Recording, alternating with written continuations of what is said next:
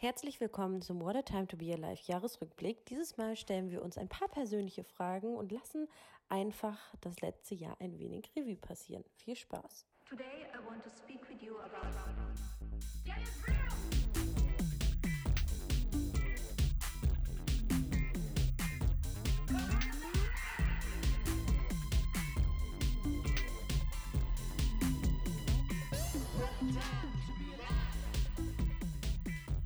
Einen wunderschönen guten Tag. Mein Name ist Lea. An meiner verdammte Scheiße digitalen Seite sitzen jetzt wieder Silvi und Laura und ich begrüße euch zu einer neuen Folge und dem legendären Jahresrückblick von What a Time to Be Alive. Also für uns ist es ja noch nicht ganz ein Jahr, aber das Jahr neigt sich kalendarisch zum Ende, auch wenn wir das jetzt nicht ein Jahr machen, aber sollten wir trotzdem mal auf diese ganz komischen, verrückten Monate zurückblicken. Und wir haben uns gedacht, ähm, Menschen, Bilder, Emotionen sind das, was uns begleitet haben. Ich habe nämlich dank Laura gestern Abend den super cringe ähm, Jahresrückblick von Günther Jauch gesehen und deswegen bin ich sowieso gerade in meinem Moderationsflow und hier wird alles Günther Jauch mäßig wegmoderiert. Nee, aber Spaß beiseite. Wir wollten uns so ein bisschen angucken, äh, was sind die Top Google Trends, was war eigentlich im Internet los und dann wollen wir aber eigentlich viel mehr darauf achten, was war bei uns los und deswegen ähm, meine Frage vorab, wie geht's euch beiden? Ist alles in Ordnung? Wo sitzt ihr gerade? Wo seid ihr? Ich bin ja im Exil, deswegen. Ja, ich habe ja gerade schon ähm, in den Skype-Chat geschrieben, so ich fand es gerade so richtig Throwback-mäßig, dass unser letzter Skype-Call war irgendwie vom Mai, irgendwie Mitte Mai. Und ich hatte gerade so richtige, äh, ja, so kleine Throwback-Vibes, weil wir jetzt halt eben das erste Mal seit langem wieder wirklich in dieser Chat-Situation sitzen, weil halt einfach äh, der harte Lockdown vor der Tür steht. So, wir sind kurz vor Weihnachten und ähm, bin noch in Berlin und hm, ja, ich finde diese Frage, wie geht's dir, können wir vielleicht gleich auch nochmal drüber sprechen, ist äh, im Jahr 2020 einfach nicht angemessen zu stellen. ähm, ich sitze in Kreuzberg und äh, habe auch schon so in, wir haben ja vorher ein bisschen diskutiert, wie wir diese Folge jetzt aufnehmen und da habe ich auch noch geschrieben, irgendwie schließt sich ja jetzt auch der Kreis. Und ähm, ich finde es auch richtig gut, dass du Günther ja auch angesprochen hast. Ich habe mir diese Sendung nicht angesehen, aber ich finde, wir sollten das definitiv als ästhetisches Vorbild, als Vorbild für diese Folge nehmen, dass wir vielleicht auch so cringy Dinge von uns geben, dass wir einen ähnlichen äh, Comedy-Faktor erreichen. Eventuell. Vielleicht können sich unsere ZuhörerInnen dann kurz vorstellen, dass wir einfach alle in einem äh, selbstgebauten Klopapierthron sitzen. So wie das, also wenn man sich wirklich diese ganze Serie, Sendung nicht angucken will, so, man muss diese drei Stunden sich nicht reinziehen.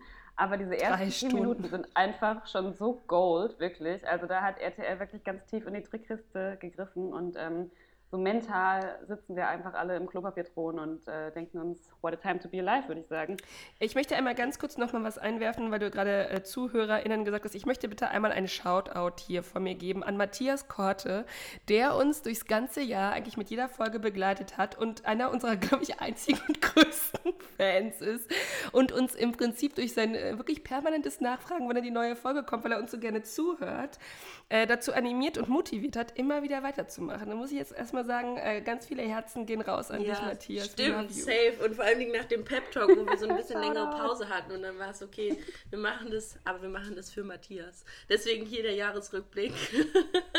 das wäre auf jeden Fall der erste cringy Blumenstrauß, den wir verteilen würden im Fernsehen.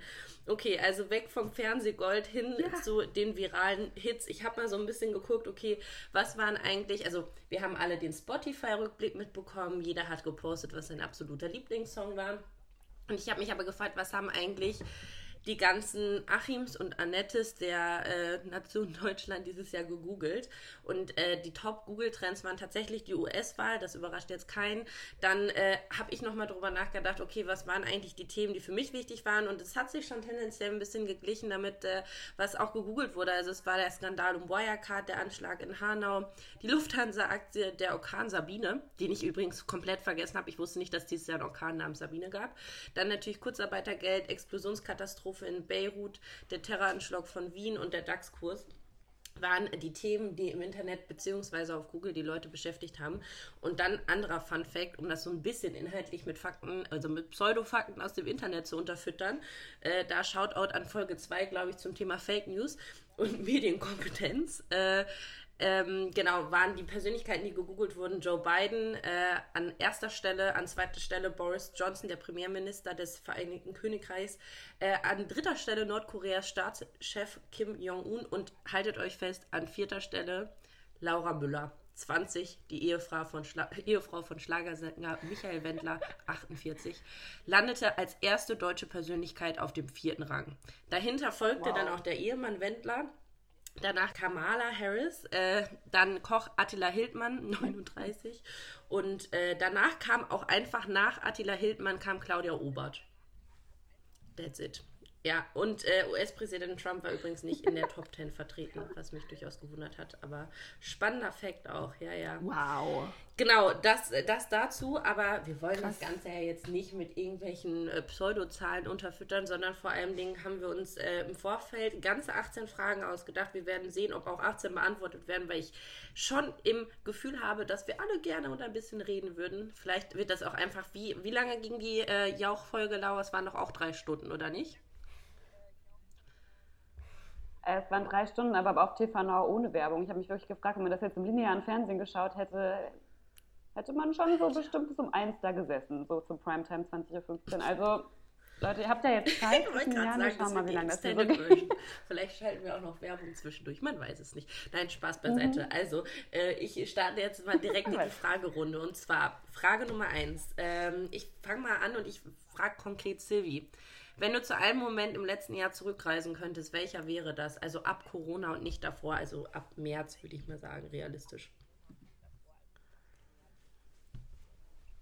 Äh, ja, also das, äh, ich finde ja so Momente, ich könnte jetzt kein, natürlich kein Datum nennen, aber ich tatsächlich würde ich gerne zurückreisen in den Moment, wo wir plötzlich alle wieder etwas uns freier bewegt haben. Also als der Sommer so losging und man dann gemerkt hat, so, oh, die Zahlen gehen runter und man so, so plötzlich so eine Hoffnung wieder in sich trug und dann so sehr schöne Momente, keine Ahnung, wie wir halt auf dem Reeperbahn-Festival waren, das war definitiv ein Highlight oder ein paar Geburtstage in Gärten von FreundInnen oder irgendwo draußen halt, also wo man dann plötzlich wieder sich näher kam und dachte, ach, vielleicht.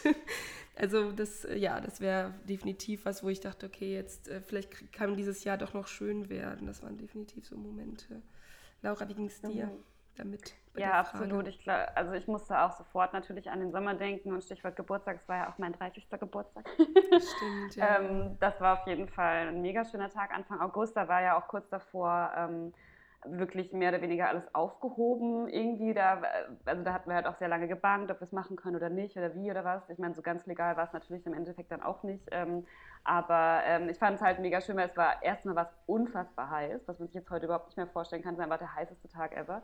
Und ähm, ich glaube, wir hatten uns aber auch irgendwie alle in der Kombi auch schon ewig nicht mehr gesehen. So. Und es war irgendwie so das erste Mal, dass irgendwie wirklich so fast alle meine Freunde oder die meisten wichtigsten Menschen irgendwie so zusammen wieder an einem Fleck waren. Und ich hatte das Gefühl, alle waren so richtig euphorisch, obwohl wir eigentlich gar nichts gemacht haben, außer nur im Wald rumzusitzen und Sekt zu trinken. Und es war so, ich fand es voll schön, dass man äh, so diese Appreciation für diese kleinen Momente in diesem Jahr irgendwie viel mehr gespürt hat, irgendwie so. Und das, äh, das war auf jeden Fall für mich so ein Highlight. Und du, Lea? Ja, safe. Wobei ich aber Sylvie verpasst habe an deinem Geburtstag. Also Sylvie und ich haben uns um, glaube ich, literally so eine halbe Stunde oder sowas verpasst, oh. weil du bist super spät gekommen und Wie ich immer. war irgendwie schon total früh da. Genau. Äh, es war aber nicht nur Sekt, du hattest auch Essen vorbereitet. Ich finde, du hast deinen Geburtstag jetzt voll runtergespielt. Also nicht im Sinne von, dass das jetzt eine riesige Party, eine illegale war, aber es war schon auf jeden Fall mehr als im Wald sitzen und Sekt trinken. Das klang ein bisschen zu traurig dafür. Was mich aber, also was ich äh, aber da einwerfen muss, ist, dass gerade bei Lauras Geburtstag auch das, ähm, äh, also es war jetzt ja, das wäre so ein Punkt, es war jetzt ja kein krasser DJ da oder sowas, ne? Das, das war so, aber, aber ich fand es total spannend, dass da keiner so richtig ähm, also ich meine, mir sind DJs eh egal, aber was ich eigentlich sagen wollte ist, ähm, dass äh, ich es total spannend fand, wie, wie krass die Leute sich darauf konzentriert haben, auf diesem Geburtstag auf so Decken zu sitzen und sich einfach mal zu unterhalten draußen und dabei mhm. was zu trinken und dass es so ein, so ein ganz entspannter Vibe war, wo es halt einfach nur darum ging, so miteinander irgendwie so Zeit zu verbringen. Das fand ich auch sehr, sehr schön, ja. Das war ein sehr schöner Tag. Ja, voll. Das würde ich unterschreiben. Also ich glaube auch, dass war generell, also ich habe dieses Jahr mein Highlight auf Booten gefunden und zwar auf drei verschiedenen Booten. Und zwar äh, haben äh, von einer Freundin die Eltern ein Motorboot. Damit bin ich gefahren. Das war toll. Also nicht ich bin gefahren, das wäre illegal gewesen, weil ich habe keinen Bootsführerschein. Aber ich war auf dem Boot, als es jemand anders gefahren hat. Äh, dann war ich ja tatsächlich ähm, in einem, auf einem, bei einem, mit in einem Segelurlaub, sagt man das so. Ich habe ja wirklich äh, dieses Jahr sind wir mit dem Auto über die Grenzen von Österreich, Slowenien runtergepeitscht bis nach äh, Kroatien. Und dann war ich sieben Tage auf einem Boot. Das war sehr schön, aber auch sehr transzendental. Und das andere Mal hat äh, ein Bruder von einer Freundin ein äh, kleines Get-Together mit ein paar Leuten auf so einem, das heißt Unkraut, das ist so ein Boot, was von so einem Berliner Kollektiv betrieben wird. Und da kannst du halt auch Mucke drauf machen. Und dann sind wir, haben wir vorm Funkhaus geankert und standen da für ein paar Stunden. Das war richtig, richtig schön.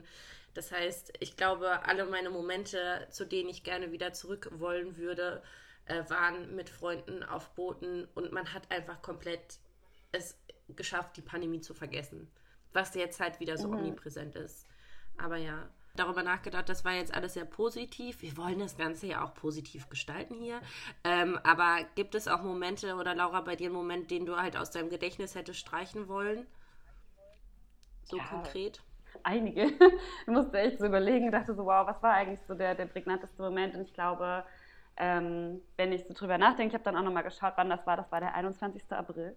Und da ähm, wurde mir über Skype gesagt, dass die Groove eingestellt werden soll. Also das war ja auch so ein ewiges Hin und Her irgendwie, ähm, was ja jetzt letzten Endes zum Glück nicht passiert ist. Wir haben irgendwie die Kurve gekriegt ähm, durch verschiedene Aktionen und Abo-Kampagnen und whatever. Aber ähm, trotzdem war das natürlich der Moment, was dann eigentlich auch schon echt früh war, fand ich irgendwie krass, Anfang April, also Mitte April schon ähm, wo sich dann für mich auch herausgestellt hat, so ich werde da halt nicht weiterhin arbeiten können. Und ähm, das weiß ich noch, da haben wir geskypt mit der Groove-Redaktion, da saß so morgens auf meinem Balkon und es wurde gerade so Frühling und ich war so traurig einfach so. Und das äh, bin dann irgendwie auch so eine Runde spazieren gegangen. Und ähm, lustigerweise war ich dann unten im Park hier in Schöneberg und war echt so den Tränen nah. Und dann kam mir aber auch noch so ein anderes Mädchen entgegen, die auch gerade mitten auf der Straße einfach geweint hat. Und ich finde, das waren für mich schon so ein paar Momente, was mir öfter passiert ist dieses Jahr, dass Leute einfach in der Öffentlichkeit geweint haben, so was man gesehen hat, so das hat echt viel mit Leuten gemacht. Und das äh, ist so ein Moment, den ich gerne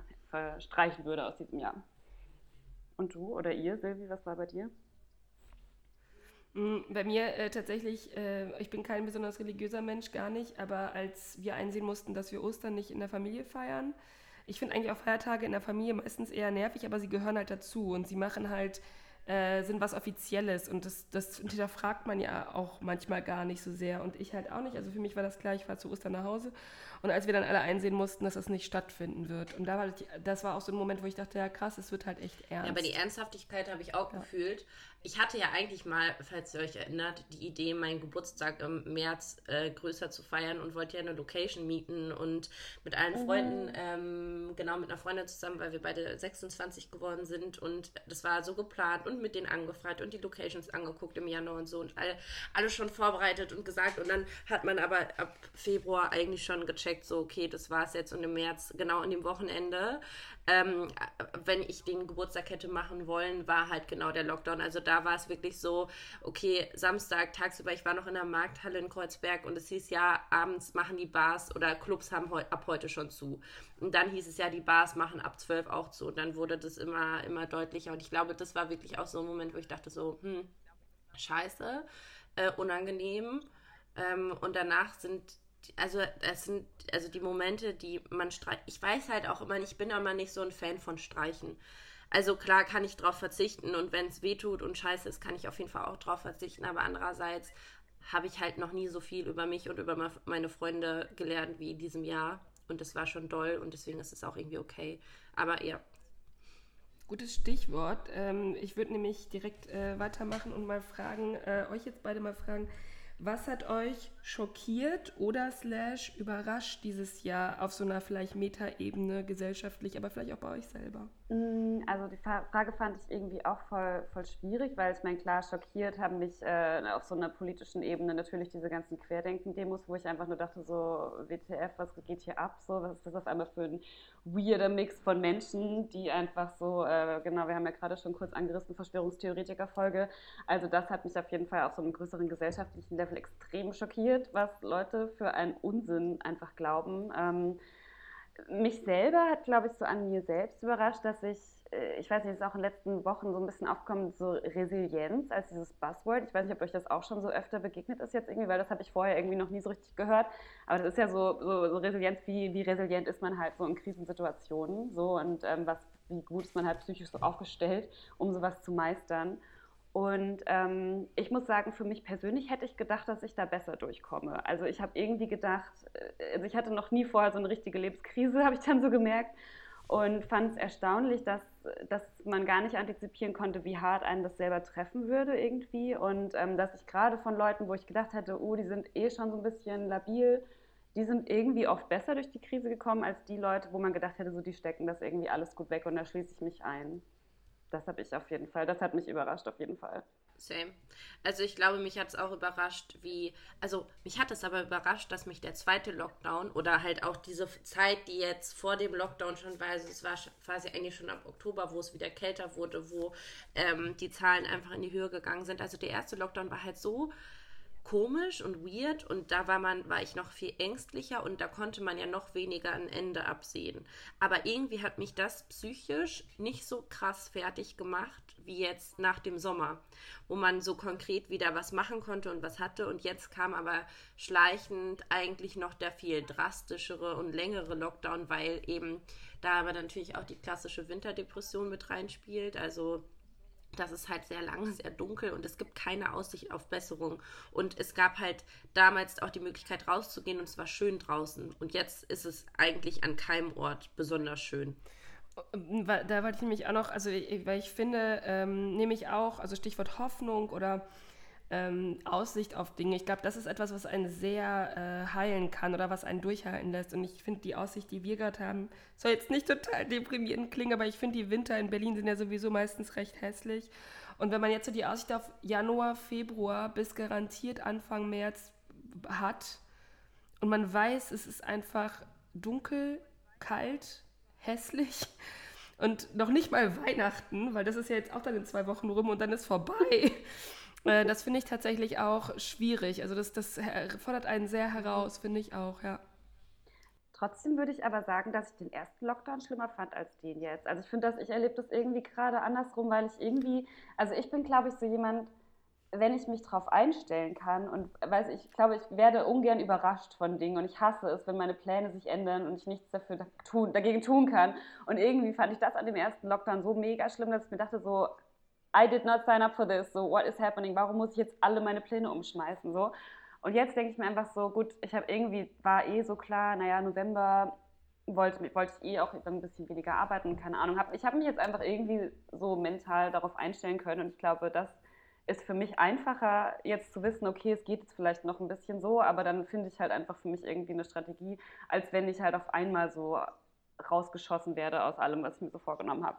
Also das habe ich irgendwie so. Würde ich dir total zustimmen. Bei mir, also mir geht es da definitiv auch so. Also ich kann damit besser kopen, wenn ich weiß, was los ist oder dass es halt, dass man schon weiß, okay, ich habe vor allen Dingen auch so dieses, okay, ich habe das jetzt schon einmal trainiert. So, das war jetzt mhm. schon mal ein paar Monate mhm. richtig scheiße.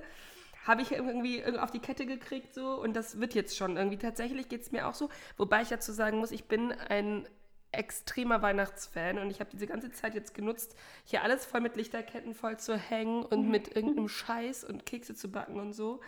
Ähm, also das hat mir jetzt, glaube ich, auch viel gegeben. Echt, ja? Mir hat das nichts gegeben, gar nichts. Bei mir ist es genau umgekehrt. Einfach komplett mir hat das, das Gegenteil. Wirklich. Weil der Punkt ist, gerade was ihr sagt, so, man wurde so überrascht, da hatte ich gar keine Zeit darüber nachzudenken, dass es ätzend ist, sondern ich war nur damit beschäftigt, in so einem Überlebensmodus, okay, was kann ich machen? Ich muss irgendwas tun, ich kann irgendwas ändern, ich weiß ja gar nicht, wie lange es geht und so weiter und so fort. War für mich viel besser auszuhalten, als jetzt die Gewissheit zu haben, dass es wack wird. Mir war ja klar, dass es scheiße wird, so. Und äh, ich weiß lieber nicht, dass es scheiße wird, dann, dann kann ich es in dem Moment äh, irgendwie damit umgehen, aber ja, interessant. Aber hat euch so konkret irgendwas schockiert oder? Ja, also da, äh, da, muss ich tatsächlich mich bei Laura anschließen. Also das, was man, äh, also tatsächlich so die Ignoranz von manchen Leuten, dass du wirklich gemerkt hast, so, wenn es hart auf hart kommt, gibt es eine Gruppe von Menschen, einen gewissen Prozentzahl von Menschen, auf die man sich nicht verlassen kann, weil die einfach so Lala in der Birne sind. Also irgendwie, weiß ich nicht, was da mhm. los ist. Und es klingt jetzt vielleicht wirklich sehr salopp, aber ich habe echt eine gewisse Wut auch entwickelt. Es hat mich schockiert, dass die dann da durch die Straßen laufen und äh, so mit, mit so einer Ignoranz. Und ich glaube immer noch, das ist immer noch meine Theorie. Ich habe mich da auch echt viel mit beschäftigt, mit den ganzen ähm, Verschwörungstheorien und so weiter. Das ist wirklich eigentlich geborenes in einer gewissen, also reine Unsicherheit, die ich verstehen kann, aber auch gleichzeitig so, eine, so ein Unwillen, seine Bequemlichkeit aufzugeben. Und das finde ich echt krass. Also in so, einem, in so einer Gesellschaft, in der wir leben, in der es uns so gut geht. Ich weiß nicht, ob ihr diese Clips gesehen habt. Die wurden ja auch so ein bisschen verrissen auf Twitter und so. Ich fand die tatsächlich gut, dieses, diese Helden. Clips, wo alte Leute mhm. erzählen, wie sie halt mhm. Helden sein mussten 2020 und dass ihnen dann halt irgendwie so eine Medaille verliehen wurde. Und sie erzählen dann halt davor, wie in so einer typischen, so einer ARD-Doku, so ein bisschen aufgemacht. Und die erzählen dann so ältere Leute, die dann erzählen, ja, und damals, 2020, da mussten wir Helden sein und ich habe gemacht, was wir tun, was ich tun musste. Ich lag auf dem Sofa wochenlang und habe dafür dann halt irgendwie so dieses Abzeichen bekommen und habe mir so krass, wenn man mal überlegt, was Generationen vor uns mach, durchmachen mussten. Wenn ich mir darüber, wenn ich darüber nachdenke, was meine, meine Großmutter mir erzählt hat, wie damals halt der Krieg für sie war, wie da der Winter war, dass da halt irgendwie teilweise Finger abgestorben sind und, und, und dass Kinder in, Kranken, in, in Kinderwegen erfroren sind, weil, weil, sie, weil man sie nicht mehr mitnehmen konnte. Und das, was wir machen müssen, ist dagegen ehrlich gesagt wirklich Pipifax. So. Mhm. Absolut. Ich finde halt echt auch so diese, also so check your privileges, people, ganz ehrlich. So, ich finde auch diese ganze Rhetorik, ich fand das so krass, einfach so, dass wir das härteste Weihnachten seit der Nachkriegszeit, keine Ahnung, wo ich dachte so, also Entschuldigung, so können wir mal bitte alle einen Schritt zurückfahren, weil ich finde, klar, es gab Kritik an diesen ähm, Videos, glaube ich, insofern, dass es halt natürlich auch so, wenn die Leute keine Geldsorgen haben, kann man halt auch gut Netflix gucken, so klar, es gibt auch Leute, die strugglen und so, alles easy. Aber ich glaube halt auch gerade nicht, dass die alleinerziehende Mutter äh, auf die Straße geht mit Querdenken. So, das sind halt schon einfach gut situierte Leute, die, äh, oder zumindest in, in, großen Teilen so, ähm, wo man sich halt schon so fragen muss, so, was ist da eigentlich passiert? Also, naja, ich meine, also der, der Oberbabo von den Attila Hildmann ist halt einfach eigentlich Millionär, ne? Also dem geht es eigentlich gut, mhm. keine Ahnung, was. Naja, anyhow. Also äh, vielleicht äh, oft zu vielleicht eine, eine, eine schöneren Frage. Was, was war denn eine, eine Survival-Hymne von euch? Also die letzte, also ich finde eine, also ich finde die Frage schon unfair. Wenn wir jetzt dar darauf hinaus wollen, dass es möglicherweise nur einen Song geben könnte, es ist, ich habe, also finde ich falsch. Ich könnte jetzt einmal sagen, äh, welcher Song das so in den letzten Wochen waren. Und wie deine Schwester, Sylvie, ähm, bin ich ein großer Fan von Miley Cyrus. Noch nie gewesen, aber seit diesem Jahr. Ich glaube, das ist einfach die Veränderung, die ich annehmen muss, dass äh, ich ein besseres Verhältnis zu amerikanischer Popmusik dazu gewonnen habe und es gibt einen großartigen Song, genauso wie Dua Lipa. Fand ich auch immer richtig scheiße und ich war, ich glaube, vor zwei Jahren oder so auf dem Lollapalooza hier in Berlin und dann äh, war auch eine Freundin von mir mit dabei, die halt so ultra auf diesem Pop-Cringe steht und äh, wir damals vor Dua Lipa standen und ich habe das nicht gefühlt. Ich stand da und denke mir so, ja, okay. Und äh, sie hat jetzt einen Song rausgebracht mit Miley Cyrus, der heißt Prisoner. Und ich bin, also ich war in der Quarantäne vor, ich glaube, vier oder fünf Wochen, weil ich mal wieder knapp mit dem Arsch vorbei an einer Corona-Infektion bin, weil eine Freundin von mir äh, positiv war und ich Erstkontakt war. Und ich bin mit diesem, also ich war schon eine Woche in Quarantäne, habe dann einen Test bekommen und bin halt nach Charlottenburg zu diesem Arzt gefahren und unfassbar laut dieses ähm, Lied auf Hot Rotation gespielt. Und deswegen ist es so ein beschreibender Song für mich, weil es lief die ganze Zeit Prisoner in diesem Auto, also es geht überhaupt nicht darum, eingeschlossen zu sein in der Corona-Krise, sondern das Thema ist was anderes und zwar Liebe. Aber die Sache war, dieser Song in diesem Auto auf dem Weg zu diesem verschissenen Corona-Test war auf jeden Fall meine Survival-Hymne ähm, der letzten Wochen. Und ansonsten immer äh, Good Life von Inner City. Geht immer. Immer, always, auf jeden Fall. Geil. Also ich muss jetzt sagen, okay, dann muss ich dem vielleicht nochmal nachhören, weil ich fand das Miley Cyrus Album furchtbar, ehrlich gesagt. Aber ähm, vielleicht muss ich dem nochmal eine Chance geben. Ähm, ich würde in dem Zusammenhang gerne mal kurz das Thema äh, Lockdown-Alben in den Raum werfen, weil tatsächlich meine Survival-Hymne oder mein Survival-Album, was ich extrem gefeiert habe, war von Charlie XCX. How I'm Feeling Now, weil sie ja wirklich so eine der allerersten, die, ähm, glaube ich, ja irgendwie im März oder April das schon, irgendwie, das kam ja schon Ende, Mitte, Ende Mai raus. Also sie hat das unfassbar schnell ähm, tatsächlich zu Hause komplett in der Quarantäne ähm, produziert, zusammen mit A.G. Cook, der PC Music Label Chef, so und dann immer so sich so Files hin und her geschickt. Und ich habe dann auch so gelesen, dass er irgendwie bei seiner Freundin irgendwo in der Pampa war und das Internet da voll schlecht war und dann musste er immer sonst alles auf einmal runterladen, halt so diese, diese Hardships of, of Corona Album Production, ähm, halt auch so völlig neue Herausforderungen, aber halt auch so richtig nice Videos dazu gedreht hat. Ähm, irgendwie mit Greenscreen und so, aber halt alles wirklich super low-key eigentlich so, ähm, ohne dass es halt so super ja, so ein bisschen, ich denke so an diesen Song von, von Ariana Grande und, äh, und Justin Bieber, so Stuck With You, ohne dass es halt so ein cheesy, oh, ich bin zu Hause mit meinem Boo und wir kuscheln hier mit meinem Hund im Bett, sondern es war halt einfach richtig cool und es haben halt einfach so, man hat so richtig geile Pop-Hymnen, die halt auch so voll geknallt haben, so, also das, das hat mich äh, sehr ja. gefreut. Okay, jetzt darfst du Silvi, sorry, Thema Corona-Lockdown-Alben. Ähm, ich habe äh, auch tatsächlich, also natürlich ist es schwierig, eine Sache zu nennen. Wenn, wenn wir bei Thema, beim Thema Alben sind, muss ich sagen, Laura Marling, einfach weil ich sie seit Jahren äh, liebe und äh, wahrscheinlich gleich äh, Laura wieder mich anguckt, wie, äh, okay, boring. Aber tatsächlich, äh, sie hat ein Album eigentlich für, glaube ich, November diesen Jahres war das geplant und sie hat es halt am Anfang der Pandemie rausgehauen und es hat mir sehr viel Hoffnung gegeben, es ist wunderschön. Ähm, und zum Kontrast dazu, ich bin ja tatsächlich auch gar nicht so sehr der Zuckerwatte-Pop die Zuckerwatte-Pop-Hörerin, aber ich muss es einfach sagen, Kylie Minogue mit dem Album Disco hat mich dieses Jahr echt ausgebombt aus dem Leben. Ich habe in meinem Wohnzimmer und im Bad getanzt und es war wundervoll. Ähm, und dieses Album ist so belanglos, sie stellt Fragen wie Where does the DJ go when the party is over? Fragen, die wir uns dieses Jahr einfach fucking nicht stellen können. Völlig großartig. Ich fand es richtig gut, mir darüber Gedanken zu machen äh, so, äh, und mal nicht irgendwie über Corona nachzudenken. Und sehr zu empfehlen ist der Song I Celebrate You, weil ich mich jedes Mal angesprochen habe von ihr persönlich, dass sie mich feiert in dem Moment.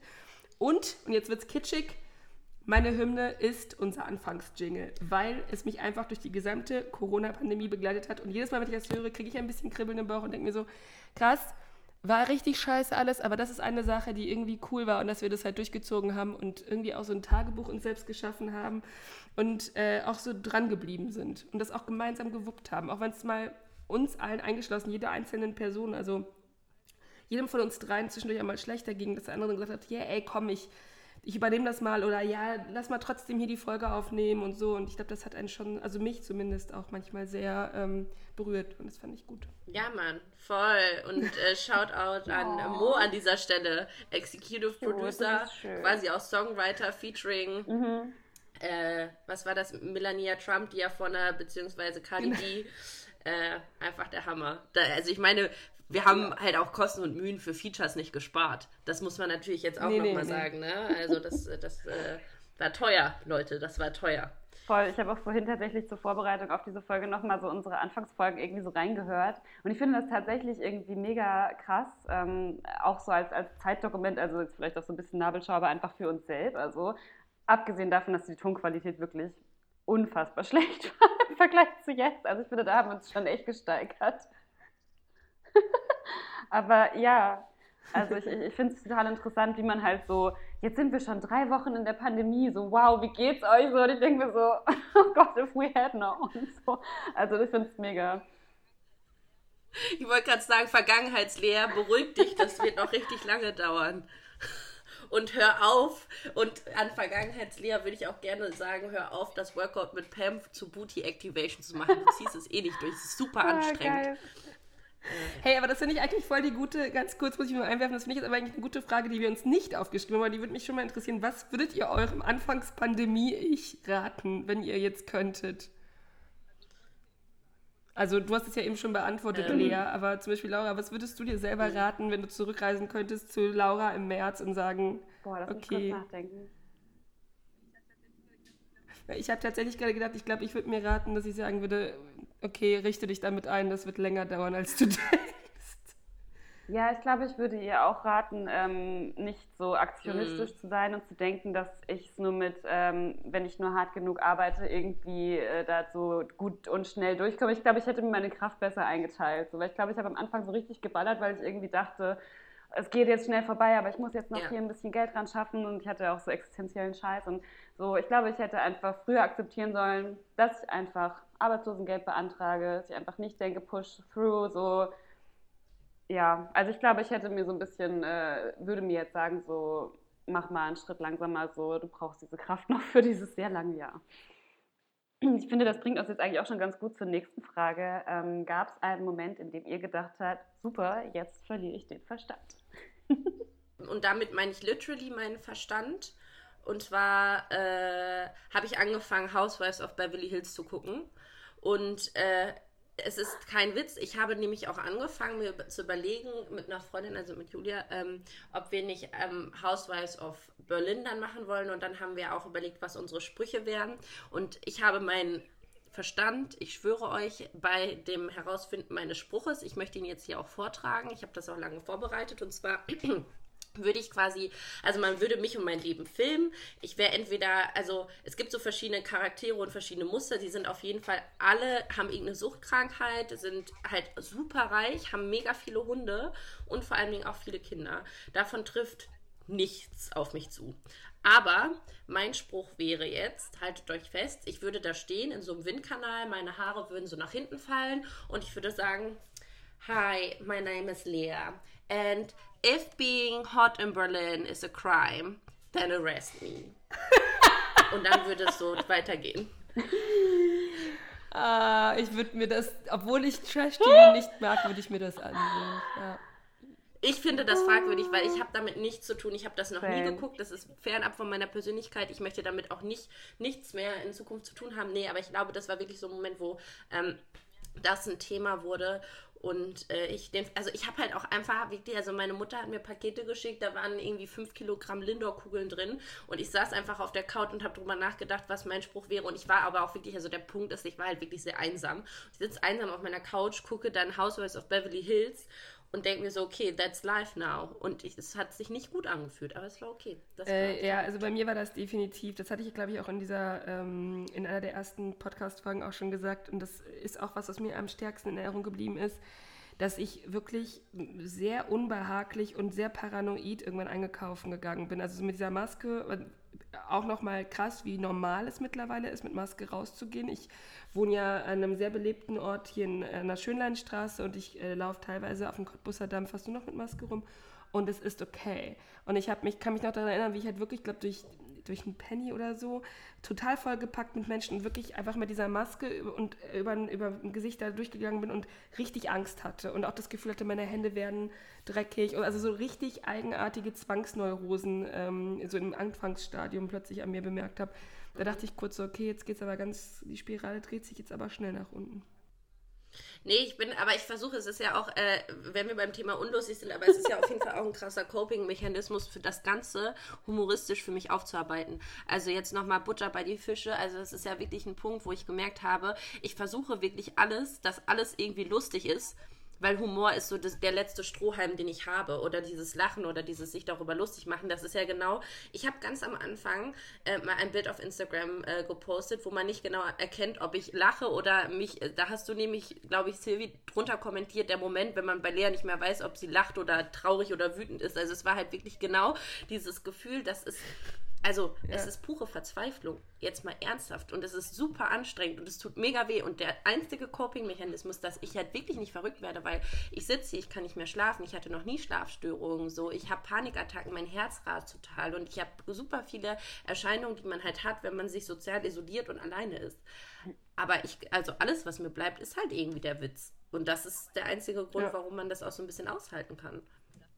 Aber ja, ähm, wenn es aber jetzt darum geht, was wir gelernt haben oder dass ein Coping-Mechanismus für mich war, wenn wir das jetzt nochmal kurz auf unseren Job oder auch auf die Branche oder auf die Musikbranche beziehen, ähm, was haben wir unabhängig davon eigentlich gelernt? Also ich weiß nicht, Laura, du hattest so ein bisschen angekündigt, so mit der Groove, dass es vorbei war, dass es dazu kam. Ich denke bei dir immer an dieses krasse Goethe-Institut-Ding. Ich kann mir vorstellen, dass du da vielleicht auch irgendwie was dazu gelernt hast, aber gibt es branchentechnisch was? Mhm.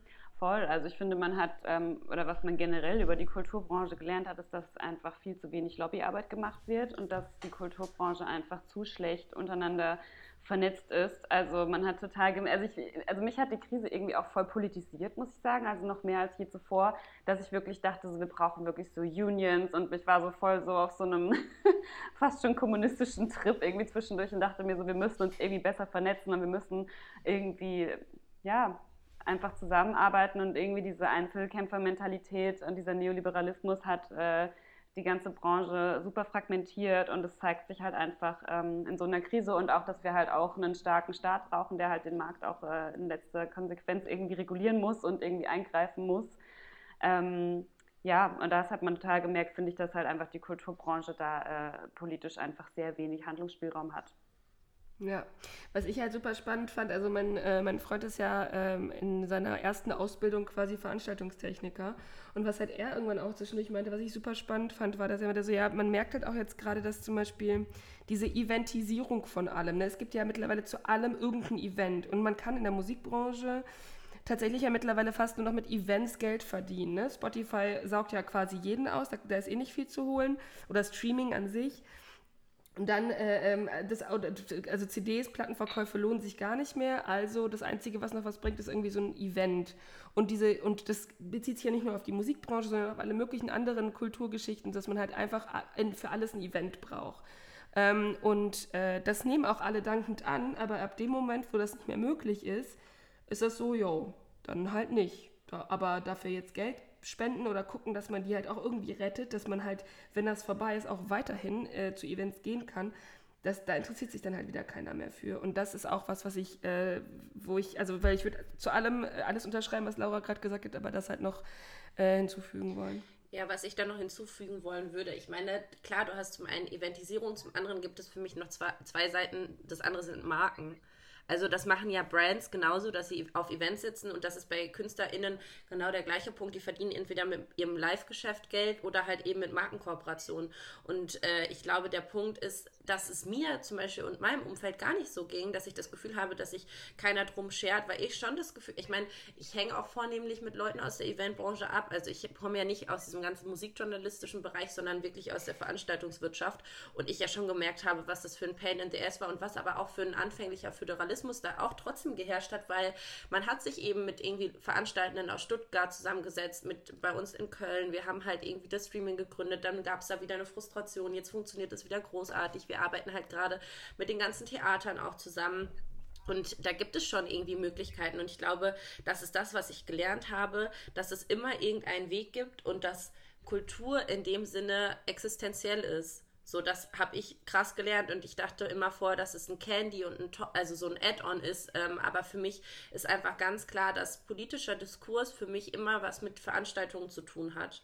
Ja, vielleicht können wir da auch schon äh, so einen kleinen Ausblick auf die nächste Frage geben, dann in dem Zusammenhang. Ähm, wie seht ihr das denn, wenn ihr jetzt so ins nächste Jahr schaut? Also welchen, welchen Schaden oder welches Trauma könnten wir jetzt da auch irgendwie so langfristig davon tragen? Oder also wie wird das wohl nächstes Jahr aussehen mit der Branche?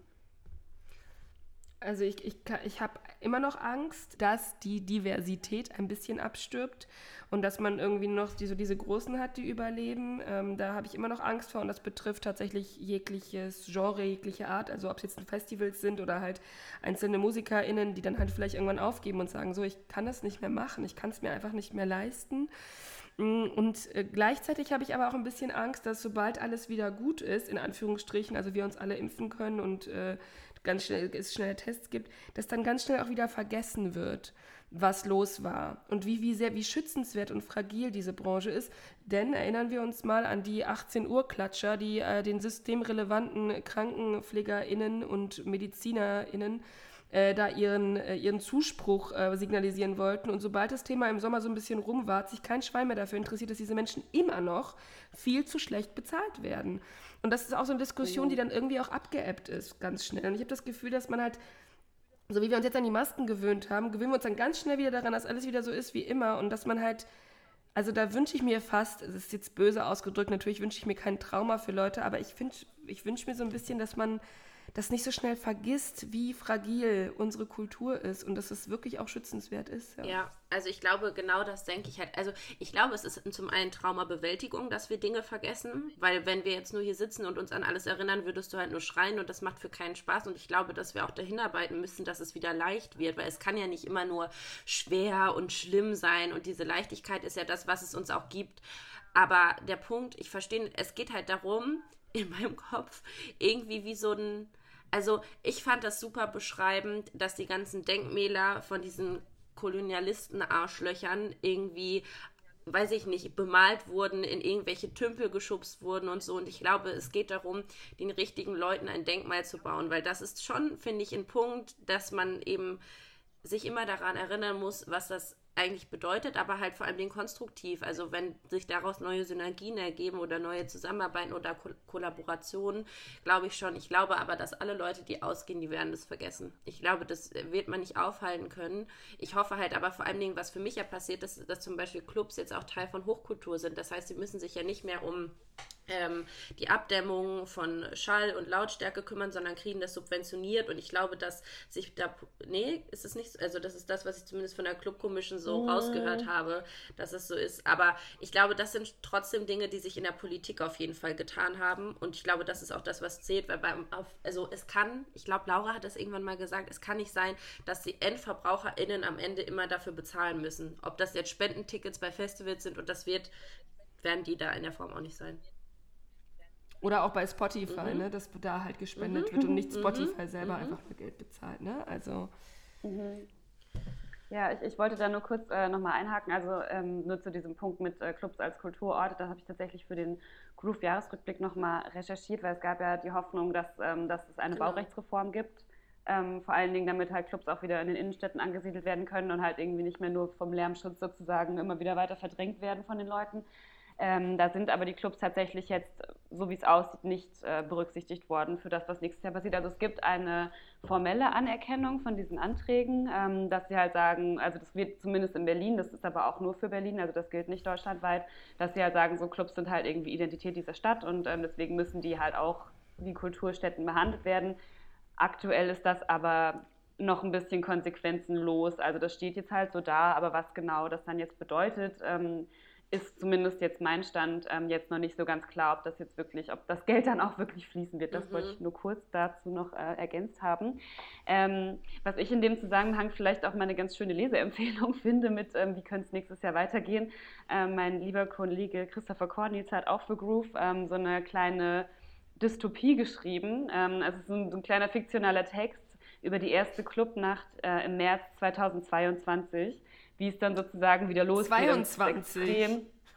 Ja, ja, aber es ist also es ist extrem lustig, ähm, weil es sind so verschiedene AkteurInnen, die er halt so aus deren Innenperspektive er halt diese erste Nacht beschreibt. Und da kommt halt schon so ein bisschen raus, dass Clubben vor allen Dingen sehr, sehr teuer ist. Also es kostet dann sehr viel Eintritt. Es sind nur noch so richtige High-End-Clubs, da stehen nur so Anzugträger, die halt einfach alle hart am Koksen sind. Und ähm, so ein bisschen so einer von, also ich will jetzt gar nicht zu viel spoilern, aber einer von den ehemaligen DJs ähm, bringt dann halt so den Takeout und die, die Pizza äh, ins Backstage und so ist jetzt halt einfach bei einem Lieferdienst angestellt und sowas. Also es ist extrem, also ich, ich hoffe nicht, dass es so wird. Aber andererseits, wenn ich dann höre, dass irgendwie Elon Musk und äh, Robbie Williams jetzt äh, Clubs gründen wollen in Berlin, dann äh, habe ich schon das Gefühl, wir könnten auch in dieser Dystopie vielleicht äh, leben in den nächsten Jahren. Okay, aber dann äh, äh, lenken wir mal kurz ein. Dystopie, gehen wir doch mal von einer schönen Utopie aus. Was ist denn eure Hoffnung, ob jetzt Musikbranche oder nicht? Für das nächste Jahr. Also abgesehen natürlich davon, dass alles vielleicht besser wird und wir bald alle irgendwie uns impfen können und so weiter. Fusion 2021. Ich habe mein Ticket behalten. so, das wäre meine Hoffnung auf jeden Fall so. Jetzt bist du dran. Ja, äh, Fusion Festival 2021. nee, aber ähm, ich glaube, meine Hoffnung. Pff, Ey, ich würde halt einfach gerne wieder meinen scheiß Job machen, Mann. Ich würde halt einfach so gerne wieder sinnvoll arbeiten. Also ich habe also einfach wieder meine Art von Normalität, die sicherlich anders sein wird als davor. Aber ich möchte einfach wieder auf Veranstaltungen gehen, ich möchte wieder Events empfehlen. Und ich glaube, meine Hoffnung ist, ähm, ich mache mit Julia zusammen eine Ausstellung, dass das alles funktioniert und dass wir die so machen können, wie wir uns das vorstellen und dass da eine Serie draus wird und dass wir es das öfters machen können. So. Ja. Sylvie? Äh, ja, meine Hoffnung ist äh, so ganz grundsätzlich, ich möchte gerne wieder ganz viele Menschen umarmen und ihnen allen viel zu nahe kommen. Vielleicht auch betrunken irgendwo und die kenne ich vielleicht gar nicht und für einen kurzen Moment werden wir dann beste Freunde sein und danach werden sie wieder in die Nacht verschwinden und ich werde mir wen anders suchen, den ich umarmen kann. Das ist total bescheuert, aber ich finde ehrlich gesagt so, meine Wochenenden lebten davon und das ist meine Hoffnung, dass ich das wieder machen kann. Im mm. Sommer durch Kreuzberg dümpeln und ja, gucken, wo einen das Ganze hinführt. Ja, ja fühle ich. Vielleicht mit, mit, mit, mit ja, mit, mit Laura oder mit Lea auf irgendwelchen ähm, Partys sein und ähm, als langweiligste als erstes auch gehen, weil ich da meistens gar keinen Bock mehr drauf habe, aber so lange irgendwie in viel zu engen Räumen mit viel zu lustigen Leuten abhängen und viel zu viel Rotkäppchensekt vielleicht sogar trinken. Ich würde vielleicht sogar Rotkäppchensekt trinken. Würdest du? Okay, damit haben wir das. Wow, okay, das ist auf jeden Fall shocking. Ich wollte gerade sagen, wir haben das jetzt schwarz auf weiß. Ich werde es dir vorspielen, wenn die Situation gekommen ist. Oh man, ja. ja. okay, krass. Ich bin auch richtig gespannt. Ja, ich bin halt, ich kann halt keine Analyse mehr treffen. Genau, aber ich kann eine Überleitung machen wenn wir über Hoffnung sprechen. Also ich habe gestern äh, auf der Autofahrt äh, von Lüdenscheid, äh, von Berlin nach Lüdenscheid äh, einen Beitrag gehört und zwar von einer Psychologin, die eben gesagt hat, dass man quasi zwischen den einzelnen Serien, die man guckt, eine Pause braucht, weil ähm, das so sehr in die Realität eingreift und man sich so sehr mit den Persönlichkeiten oder Charakteren quasi identifiziert, dass man gar nicht bereit ist, wie nach einer Trennung. Also stellt euch vor, ihr hattet Freund A und ihr wart in der Familie von Freund A und habt die alle kennengelernt und dann trennt ihr euch und dann kannst du ja nicht in zwei Wochen schon die Familie von Freund B wieder kennenlernen und es wäre alles zu schnell und zu intensiv und so. Ähnlich ist es mit Serien auch. Und ähm, wir haben uns ja dann gefragt, was, welche Serie hat, hat äh, uns so durch die Krise gebracht und wie war es bei dir, Sylvie? Ich äh, muss da mal ganz kurz äh, direkt auf diese Psychologin antworten. Das ist der Grund, genau das ist der Grund, warum ich mir von meinen Lieblingsserien nie die letzte Folge ansehe, weil dann ist es vorbei und ich muss damit copen, dass es zu Ende ist. Ich habe, ich bin, ich weiß, Menschen, die mich kennen, wissen, dass ich Friends so, also ich liebe Friends und ich habe, glaube ich, jede Folge so oft gesehen, dass ich sie auswendig kann. Ich kann Szenen auswendig nachsprechen, aber ich habe nie die letzten zwei Folgen gesehen, weil ich so panische Angst davor habe, dass diese Zeit vorbei ist für mich und dass diese Menschen dann aus meinem Leben verschwinden, weil es, weil es ein Ende gefunden hat. Und damit kann ich überhaupt gar nicht umgehen. Und es beantwortet auch meine Frage, ich habe gar keine neuen Serien gesehen. Ich habe, weil, ich, weil es mir Sicherheit gegeben hat, eigentlich nur Serien angeschaut, die ich in- und auswendig kann, weil mir das so ein totales Gefühl von Normalität gegeben hat, so bescheuert das klingt weil ich nämlich gedacht habe, genau das nämlich. Also entweder habe ich so super scheiße geguckt wie Housewives of Beverly Hills und dann, aber um klarzukommen, habe ich halt einfach wirklich Star Trek Raumschiff Voyager wieder geguckt. Das war so dieses wohlig warme Gefühl der Kindheit und anderer, anderer Galaxien und alle sind aber freundlich und die ähm, ähm, wollen einfach neue Planeten kennenlernen. Das fand ich super, das hat geholfen. Mhm. Die wollen einfach neue Planeten kennen. wow. Ja, fühle ich aber Cute. auf jeden Fall auch. Also ich, ich finde es das interessant, dass du das wirklich geschafft hast, noch nie die letzten zwei Folgen zu gucken. Das finde ich wirklich sehr impressive. Ähm, ich, also meine Go-To-Serie ist ja immer und forever Gilmore Girls. So äh, problematisch die Serie oh, auch ja. äh, sein mag an mancherlei Stelle, so was man da irgendwie heute einem so auffällt, so äh, 15 Years After.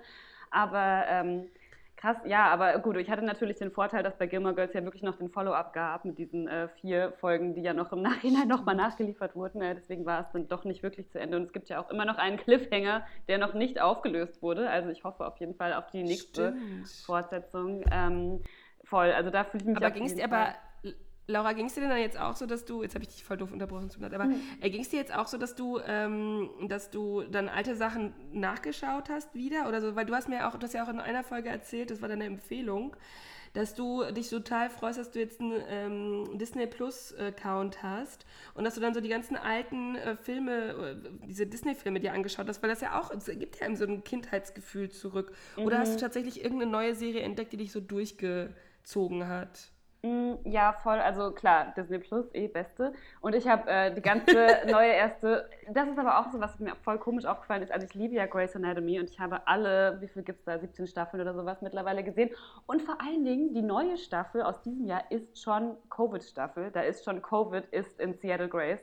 Just saying. Ähm, aber da habe ich gemerkt, zu Arztserien not working at the moment. Es ist einfach Drama und Krankenhaus, so I can't. Das geht auf jeden Fall nicht klar. Deswegen. Ähm, was ich richtig geil fand, war The Queen's Gambit, also diese, mit dieser Schachspielerin, weil die war auch nicht so lang. Also ich bin ja auch kein Fan von diesen Rieseneben, die dann so 400, wo ich dann so Game of Thrones irgendwie so 100 Jahre nachgucken müsste. Die fand ich extrem gut. Habt ihr die auch gesehen? Ja, habe ich auch gesehen, aber ich frage mich gerade, du hast erst von 17 Staffeln Grey's Anatomy erzählt und dann von Gilmore Girls, die auch so 26 Staffeln haben. Und ich bin ja kein Fan von so langen Serien, also ich halt eigentlich wirklich nicht. Ich mag ja so kurze Serien. Aber Gilmore ja. Girls ist doch gar nicht so lang, oder? Sieben Staffeln. Doch, also es kommt dann immer so vor. Ich ja, finde, es kommt dann immer so episch vor, wenn man das Gefühl hat, so äh, ja, ja, aber, aber, aber nee, also tatsächlich gibt es aber gar nicht so viele Staffeln. Das sind jetzt nee. keine 17 Staffeln, oder? Nee, nee, sieben Staffeln. Nee, aber ich glaube, das Ding ist eher so, wenn ich jetzt halt so Game of Thrones nochmal von vorne anfangen müsste, dann müsste ich ja jetzt irgendwie drei Wochen investieren, das einfach alles durchzubingen so und so. Deswegen finde ich, das, also Grace Anatomy liegt ja schon Vielleicht zwischen den Jahren, Laura. Na, I don't know. Aber ja, The Queen's Gambit, wie fandet ihr die? Ja. Also ich habe wirklich, also es ist ja krass, habt ihr, ich habe mal gehört, dass ähm, der Absatz von Schachspielen um, ich glaube, 170 Prozent nach der Serie gestiegen ist. Das ist richtig, richtig krass, dass äh, die teilweise bei Amazon auch ah. ausverkauft waren und so weiter und so fort. Also das, also da hat man nochmal wieder gesehen, was für einen kranken Einfluss eigentlich Netflix hat so. Ähm, ja, ja, Popkultur, ne? Also wie damals, als alle mhm. plötzlich in den, Bau, ins, in den Baumarkt gerannt sind, um sich Peitschen zu holen, nachdem ähm, Fifty Shades of Grey rauskam. Aber ganz kurze Frage, ich habe die Serie natürlich nicht gesehen. Wie schon gesagt, ich fange keine neuen Sachen an, weil ich damit nicht klarkomme und mich dann wieder auf neue Leute einlassen muss und das ist äh, schlimm. Ähm, aber was ich, ähm, ich habe gehört, dass die richtig gut sein soll und dass auch viele die anschauen und habe aber dann letztens so ein Meme gesehen oder so, so ein Bild gesehen äh, auf Instagram, wo dann halt die ähm, Protagonistin ja dann so fertig auf ihrem Sofa sitzt und so am Rauchen in Unterwäsche und halt auch ganz, ganz süß, ne, so ein kleines Höschen, ein kleines Hemdchen und halt am Rauchen ist, glaube ich, und so eine Flasche Alkohol äh, davor und dann steht unten drunter so ähm, ähm, Male äh, Directors, ähm, äh, also die, Aussage war so ein bisschen so, ein, männlicher Regisseur zeigt, wie er sich vorstellt, wie Frauen am Boden aussehen sollten und das halt aber trotzdem natürlich sehr ähm, male-gazig umgesetzt wurde. Ist der Vorwurf berechtigt, Laura? Ein Stück weit schon. Also sie ist natürlich super, super pretty und super hot so und ähm, ist halt auch so die Protagonistin schlechthin. Und ja, also es ist natürlich, ähm, es, es geht viel um, um Abhängigkeit, um Tablettenabhängigkeit, Alkoholabhängigkeit und sowas. Ähm, ja, natürlich kann man das vorwerfen und es gab auch noch einen anderen Vorwurf, äh, Vorwurf mit der ähm, einzigen schwarzen Protagonistin, die dann auch wieder nur quasi so äh, Steigbügelhalterin ist, um halt einfach die Entwicklung der weißen Protagonistin voranzutreiben. So äh, auch ein problematischer Trope auf jeden Fall. Aber ich fand halt dieses ganze Thema vor allen Dingen so die sedierte Frau und dass halt Frauen äh, so historisch gesehen eher Medikamente verschrieben wurden, damit sie mit ihrer Re Realität kopen können, als äh, dass halt wirklich an der Realität irgendwas geändert wurde ähm, das fand ich halt irgendwie so einen ganz interessanten, eine ganz äh, interessante Blickweise irgendwie auf dieses ganze Thema. Ja, also große Empfehlung auf jeden Fall an dieser Stelle. Ähm, ja, Stichwort Alkohol und ähm, in, in, Unterhose auf der Couch liegen. Was war denn eure beste alternative Wochenendbeschäftigung? Und welches war vielleicht die nervigste? Bester Übergang ever, finde ich, ja. ähm, ich habe aber tatsächlich zum Beispiel, mein Hobby in den ersten Wochen war jeden Tag eine Flasche äh, Wein trinken. Das habe ich aufgegeben, weil ich gemerkt habe, es ist vielleicht doch nicht so gut. Mm, ich, ich finde tatsächlich, ich beantworte die Frage jetzt einfach mal, ich jumpe jetzt hier mal in. Ähm, die nervigste und gleichzeitig beste Beschäftigung war spazieren gehen. Ich fand es am Anfang richtig geil. Und irgendwann dachte ich so, boah, wenn ich noch einmal eine Runde um diesen dummen um dieses blöde Tempelhofer Feld laufen muss, raste ich aus, weil das irgendwann das Einzige ist, was man noch machen konnte. Er hat sich auch wieder gelegt, die Wut, aber zwischendurch dachte ich so, äh, ja, same. Es war spazieren gehen am Malbachufer. Am Anfang bin ich, also ich hasse mittlerweile leider das. Also ich habe das jetzt auch noch mal äh, viel gemacht die letzten Wochen, bevor ich abgehauen bin. Und mir ist einfach aufgefallen, dass äh, das Paulinke-Ufer und Malbach-Ufer nicht zu meinen Favorite Spaziergangs-Hotspots gehören, weil ich einfach die Leute hasse, die da auch spazieren gehen. Ich meine, ich mache das ja auch, aber es geht mir einfach richtig krass auf den Sack und irgendwann werfe ich so die ganzen Buhlkugeln in die Schwäne in diesem Kanal und weiß ich nicht, raste da aus und schrei da rum. Oder du machst äh, das, was du letztens gemacht hast, du, nimmst deinen Thermobecher mit, holst dir Glühwein und kommst irgendwann zu bei mir vorbei und gehst aufs Klo. Das war sehr schön. Wir saßen dann spontan bei uns im Innenhof am Spielplatz der kleinen Kinder und äh, ich hatte eine etwas leicht angesoffene Lea vor mir sitzen mit ihrer Freundin Julia, die, glaube ich, das erste Mal nach zwei Wochen wieder raus durften. wir beide, so richtig, wir kamen beide aus der Quarantäne. Genau, und ihr wart beide so richtig so, yay, wir dürfen wieder raus. Es war sehr schön. Ja. wow. ja, und dann haben wir ein bisschen viel Glühwein getrunken und dann mussten wir dringend auf Toilette und die Toiletten von den ganzen Restaurants haben ja berechtigterweise auch nicht auf und deswegen habe ich jetzt beschlossen, dass ich nur noch an Orten spazieren gehe, wo Freunde von mir wohnen, damit ich halt äh, deren Toilette benutzen kann.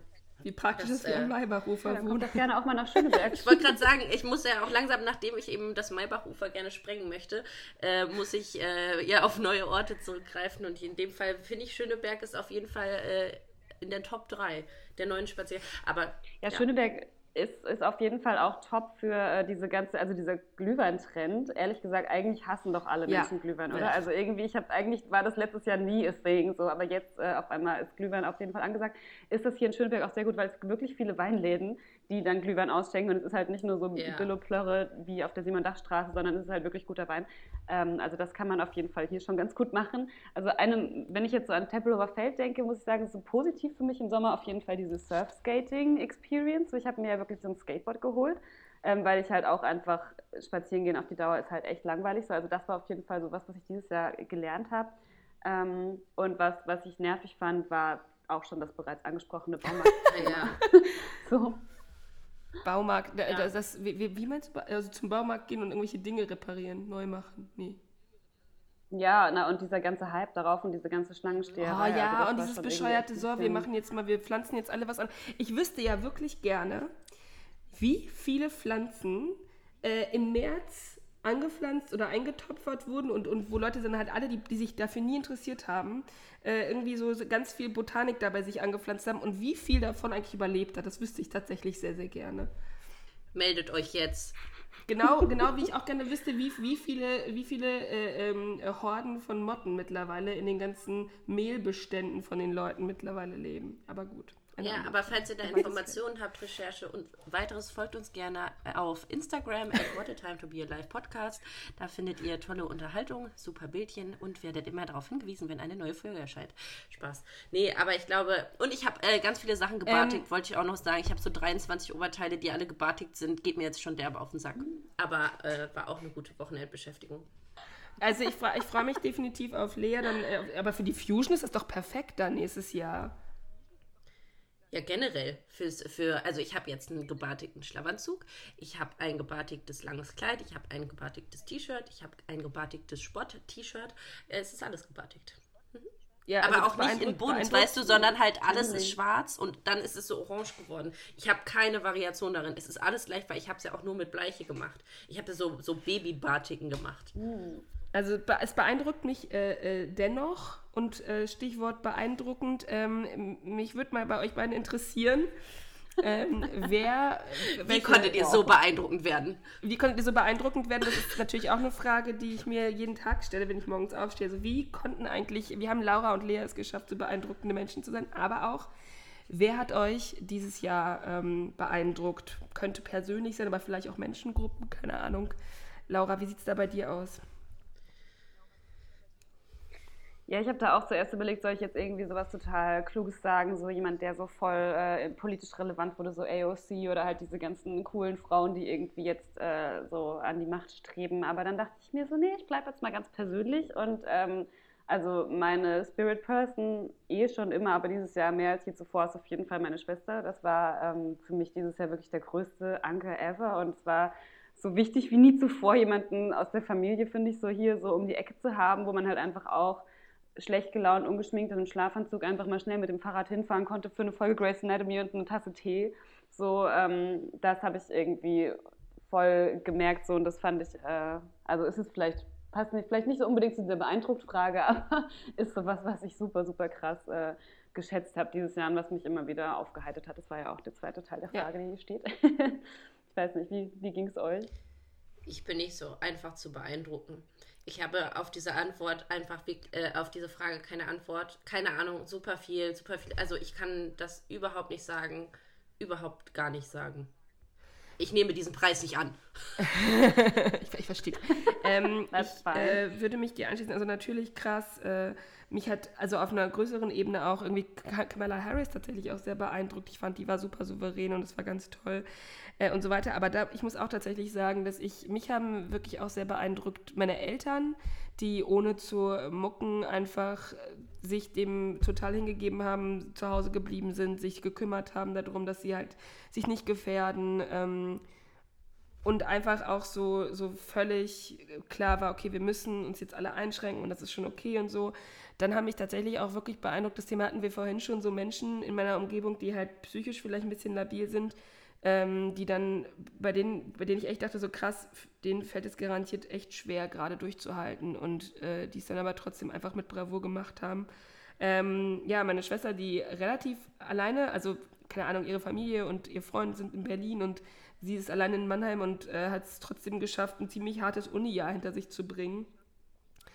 F fand ich auch sehr beeindruckend. Also also diese, diese ja, Menschen in, in, der Umgebung, die dann irgendwie auch einfach dann noch, noch mal angerufen haben und gesagt haben, so hey, ist alles okay bei dir? Oder dieses, dass man nochmal nachfragt und dass man so sagt, so hey, äh, wollen wir mal ganz kurz irgendwie schnell mal zoomen, auch wenn es nur zehn Minuten sind, dass wir halt alle gucken, ob alle jetzt irgendwie noch da sind und uns allen okay geht. So, ja. Voll. Ich finde, das ähm, ist, ist auch voll so eine schöne, so eine, fast schon so Miss America Weltfrieden Antwort gewesen gerade, aber Shoutout an alle Schwestern und alle guten Freundinnen und Family, eh klar.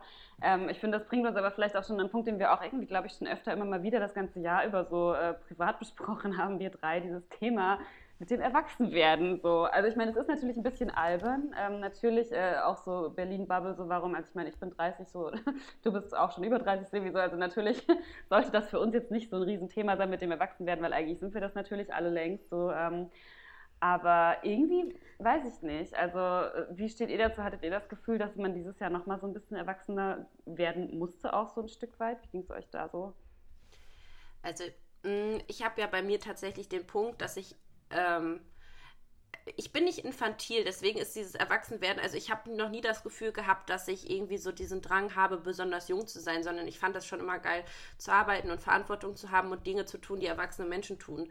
Aber es geht bei mir, ich glaube, die Definition von Erwachsensein ist, ist in unserer Bubble und in Berlin eine andere, weil ich fühle mich wahnsinnig erwachsen und ich fühle mich auch, ähm, dass ich so erwachsene Entscheidungen treffe, dass ich groß geworden bin, weil ich ähm, offen zu mir und zu meinen Gefühlen bin, dass ich Freundschaften habe, die aufrichtig sind und all all das hat für mich mit der Realität von Erwachsenwerden oder von einem Erwachsenen-Dasein zu tun und weniger davon jetzt äh, den festen Job zu haben oder das Haus zu bauen und so weiter und so fort. Deswegen ähm, habe ich nicht, also ich bin auf jeden Fall selbstständiger geworden dieses Jahr.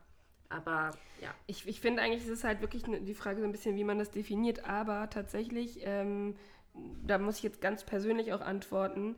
Äh, ich, natürlich gehe ich auch davon aus, dass ich seit ungefähr 15 Jahren einigermaßen erwachsen bin. Seitdem bin ich ausgezogen, habe studiert, habe irgendwie mein Geld selbst verdient und irgendwie eigene Entscheidungen getroffen und so weiter. Aber dieses Jahr war es plötzlich so, dass ähm, man sich an seine eigenen Routine immer wieder halten. Also ich zumindest musste mich immer wieder an meine tägliche Routine halten, sonst wäre ich, ich glaube ich, irgendwann freigedreht oder so.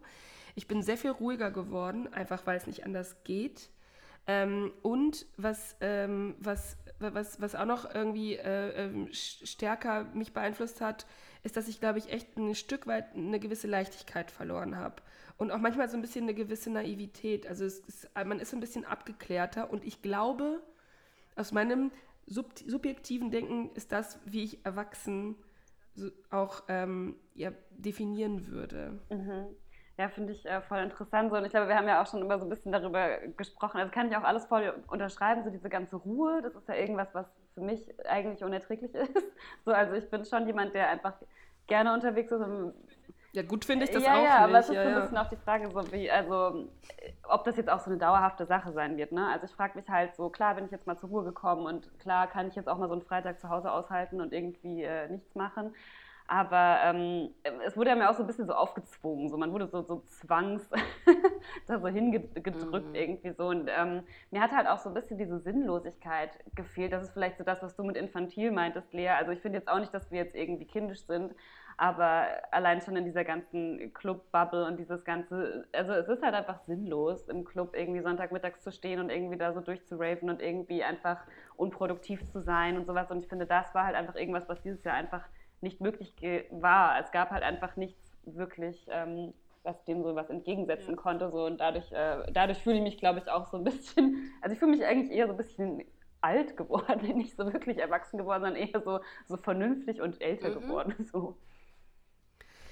Ja, und dieser, dieser bombastische Reality-Check plötzlich, ne, dass da, also es ist ja kein Reality-Check in dem Sinne, es ist eine Pandemie, es ist eine Ausnahmesituation, aber irgendwie, dass man so, sich so, dass man extrem konfrontiert war mit, mit den Tatsachen. Und das finde ich mhm. auch noch so ein, so ein Moment, wo man dann plötzlich auch dachte, so, okay, ähm, ja, gut, da gibt es jetzt keinen Ausweg mehr auch. Mhm. So. Ja, ähm, und dieses Aushalten. Ja, das fand ich schon auch ja, krass. Aber wenn wir über sagen, über alt und man steht sonntags nicht mehr im Club, habt ihr wirklich das, dieses Gefühl? Es gibt ja so Leute, die sagen, ich bin der Typ, mir wird nie langweilig. Mir ist nie langweilig, ich habe immer was zu tun. Und ganz ehrlich, ich habe diese Frage aufgeschrieben, weil mir scheiße langweilig war. Mir war so viel langweilig. Und ich habe mich halt wirklich gefühlt, wie so ein Kind, das nicht zu beschäftigen ist. Also das erste Mal wieder, weil ich saß in meiner Wohnung und ich habe alles Mögliche, aber ich, mir war so langweilig, ich hatte keinen Bock mehr zu lesen, ich wollte keine Serie gucken, ich wollte nicht laufen gehen, ich habe mir irgendwas zum Sticken gekauft, dann habe ich schon zehn T-Shirts gebartigt, ich habe schon irgendwelche Otto Lengi-Rezepte ausprobiert, ich esse auf einmal kein Fleisch mehr und mir ist immer noch langweilig, Mann, weißt du, es ist halt einfach scheiße. Und ähm, dann habe ich mich gefragt, wie, wie ihr das in den Griff bekommen habt oder ob, ob es euch auch so ging. Ich möchte mal ganz kurz da einhaken. Vielleicht, äh, wir, also ist das Langeweile, was du beschreibst? Also, weil ich finde halt. Dachte dass, ich. Weil ich finde halt, also ähm, das Gegenteil von Langeweile ist ja eigentlich nicht Beschäftigung, oder? Oder ist es so? Weil, äh, weil ich finde, das, was du gesagt hast, ist halt, du hast halt alles Mögliche schon gemacht, aber du hast einfach keine Lust mehr auf das alles. Und ich glaube, das ist dann vielleicht wirklich eher nochmal was Drastischeres, als nur sagen, ich habe halt Langeweile, ich weiß nicht, was ich machen soll, sondern es ist, glaube ich, eher so dieser Unwille, sich schon wieder mit irgendwas beschäftigen zu müssen, damit man klarkommt vielleicht oder so. Mhm. Ich wollte halt einfach, also ich meine damit, womit man seine Zeit oder ich größten Teile meiner Zeit auseinandersetzt, ist halt zum Beispiel auf Konzerte zu gehen oder bei Freunden abzuhängen oder auch in größeren Gruppen oder essen zu gehen. All diese mhm. Punkte sind gerade nicht machbar. Und klar kann ich mir was anderes suchen, aber ich würde das schon als Langeweile für mich definieren, weil ich könnte ja was machen, aber mir ist einfach lang, also als Kind habe ich mich auch so gefühlt, ich hätte auch irgendwas machen können, aber mir war einfach langweilig. Oder auch so ja, Geburtstag. halt keine Freude. So ja, irgendwie. exakt. Ja, ja, also dann ist es ja aber tatsächlich eher, dass man sagt, okay, ich kann das, was ich eigentlich gerade machen will, unbedingt nicht machen und dass das einen vielleicht auch ein bisschen frustriert. Also weil mhm. ich bin tatsächlich eine von diesen Personen, die die von sich behauptet, dass ihr nie langweilig ist. Mir war auch tatsächlich nie langweilig. Ich habe aber auch ungefähr 20.000 Dinge angefangen und so. Und ich hatte das nicht, aber ich habe es vermisst. Also ich habe, ich hätte lieber statt zu sticken oder ähm, die Wände zu streichen oder irgendwelche Sachen zu bauen oder so, hätte ich äh, mich auch lieber auf Konzerten aufgehalten und da sehr viel Zeit verschwendet am liebsten. Mhm. Ja, ich finde, also ich finde es auch eine Frage, also Langeweile würde ich es für mich jetzt vielleicht auch nicht unbedingt nennen, aber ich glaube, ich bin so, ich bin so extrem getrieben einfach so, wie ich ja gerade schon sagte, mit dieser Ruhe, dass ich das schwer aushalte. Und ähm, ich glaube, das ist mir halt dann irgendwie so, äh, weil in dem Moment, wenn man einmal so, es kam ja dann auch von vielen so auf, so, ja, jetzt hat man endlich mal Zeit, das und das zu machen, jetzt können wir endlich mal alle das und das lernen. So irgendwie so, erstens hatte ich einfach keine Energy und keinen Headspace für all diese tollen äh, Zeitnutzgeschichten da irgendwie. Aber trotzdem, sobald ich dann aufgehört habe zu arbeiten und zu Hause saß, dachte ich mir so, krass, du hast jetzt zwei Stunden Zeit, so du musst das jetzt maximal effektiv füllen irgendwie so. Und ich glaube, dass äh, das ging halt dann eher so, dass ich, also ich konnte gar nicht so sehr runterfahren, dass ich mich wirklich gelangweilt hätte. Also ich glaube, ich kann dieses Gefühl gar nicht richtig zulassen, weil ich es dann halt eben einfach fülle mit solchen Dingen. Ähm, wisst ihr, was ich meine? Ich glaube aber, das ist auch echt ein wichtiger Punkt, weil das hatte ich nämlich auch nicht. Ich habe nicht das Gefühl, also, äh, und ich glaube, so geht es echt vielen, würde ich behaupten. Ich vielleicht das ist aber auch nur ein Gefühl, ich habe keine Fakten dafür, aber ich habe das Gefühl, dass diese Ruhe, dieses, ja, jetzt kannst du mal runterkommen und so, ich glaube, das hatten die wenigsten einfach, weil es immer noch, man war ja trotzdem weiterhin angespannt.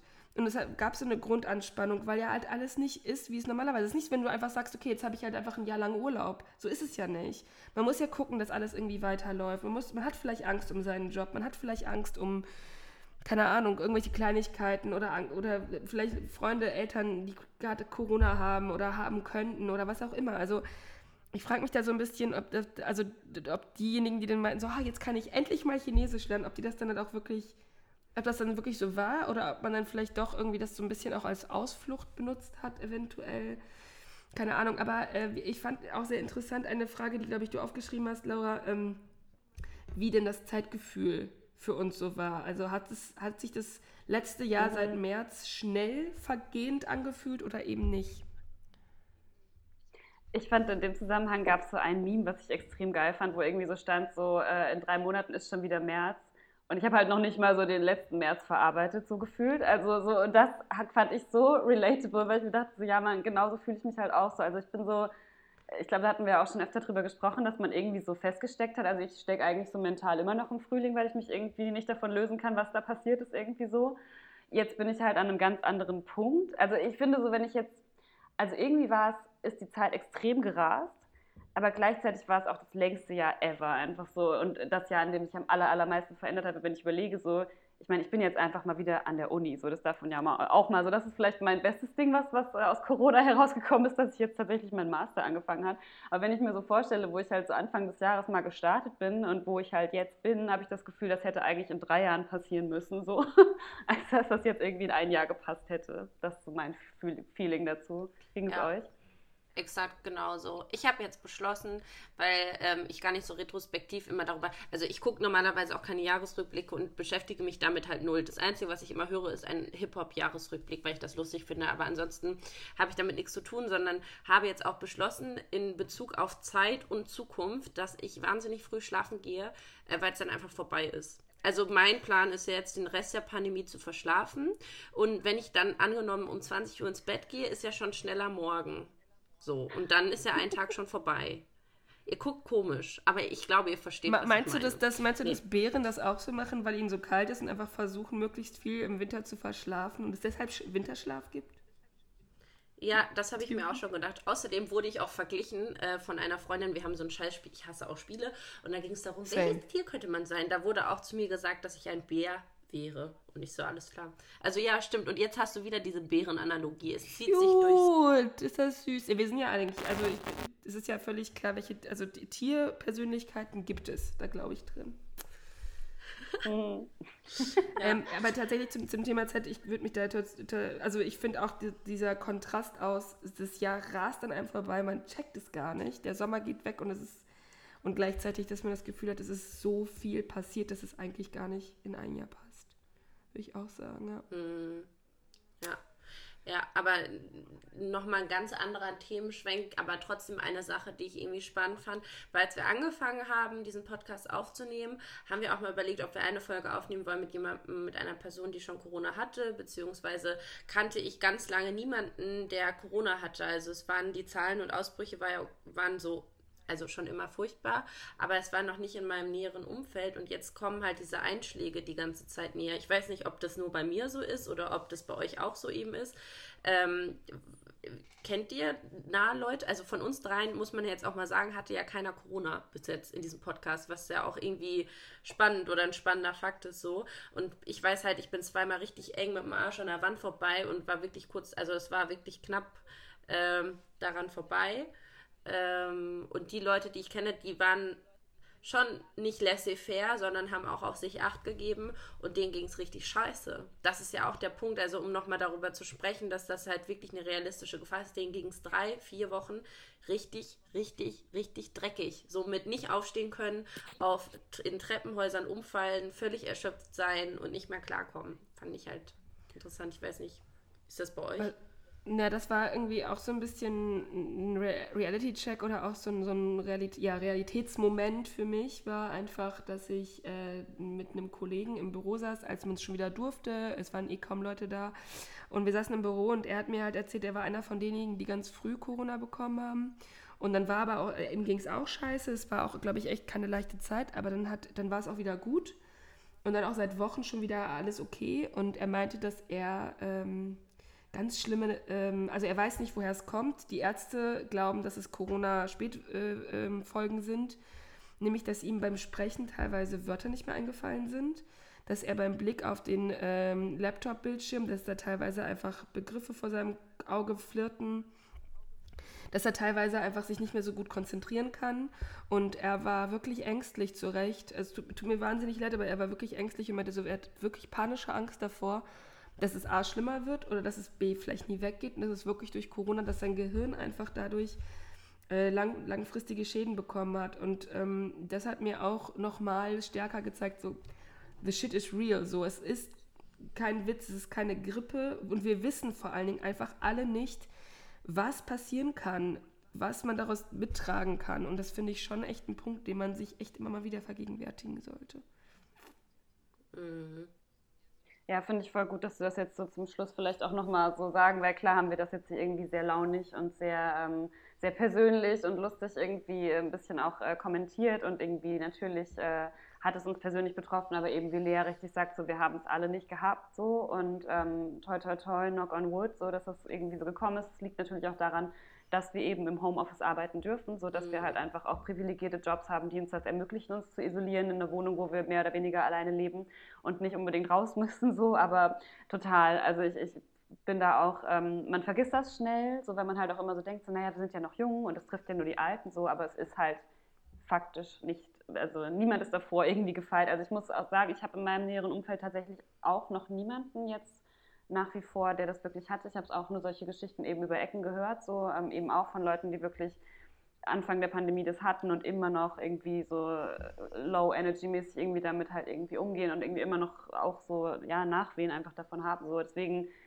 ja, es ist, äh, also ich hoffe jetzt einfach wirklich nur auf den Impfstoff, dass es dann wirklich bald einfach ähm, diese Gefahr ein bisschen besser unter Kontrolle sein wird. Ja, ähm, sehe ich äh, tatsächlich auch so. Ähm, was ich jetzt aber, äh, das war noch eine, eine, Frage, die wir nicht aufgeschrieben haben, aber die mich jetzt tatsächlich nochmal interessiert. Wir haben ja heute den 13. Dezember, es ist Sonntag. Und wir haben vorhin alle unsere Push-Nachrichten bekommen, ähm, dass ab Mittwoch eventuell tatsächlich alle Läden dicht sind. Wie ist das jetzt bei euch? Rennt ihr morgen alle los und müsst noch Geschenke kaufen? Oder wie ist das jetzt bei euch jetzt die nächsten Tage? Also für den Fall, dass die Leute, die Geschenke von mir erwarten, diesen Podcast hören, ich bin total vorbereitet. Ich habe alles besorgt und ich brauche gar nichts mehr. Es gibt dieses Jahr Mama, Papa, Shoutout. Ich äh, mache Gutschein für Spülmaschine ausräumen. oh, das ist schön. Geil.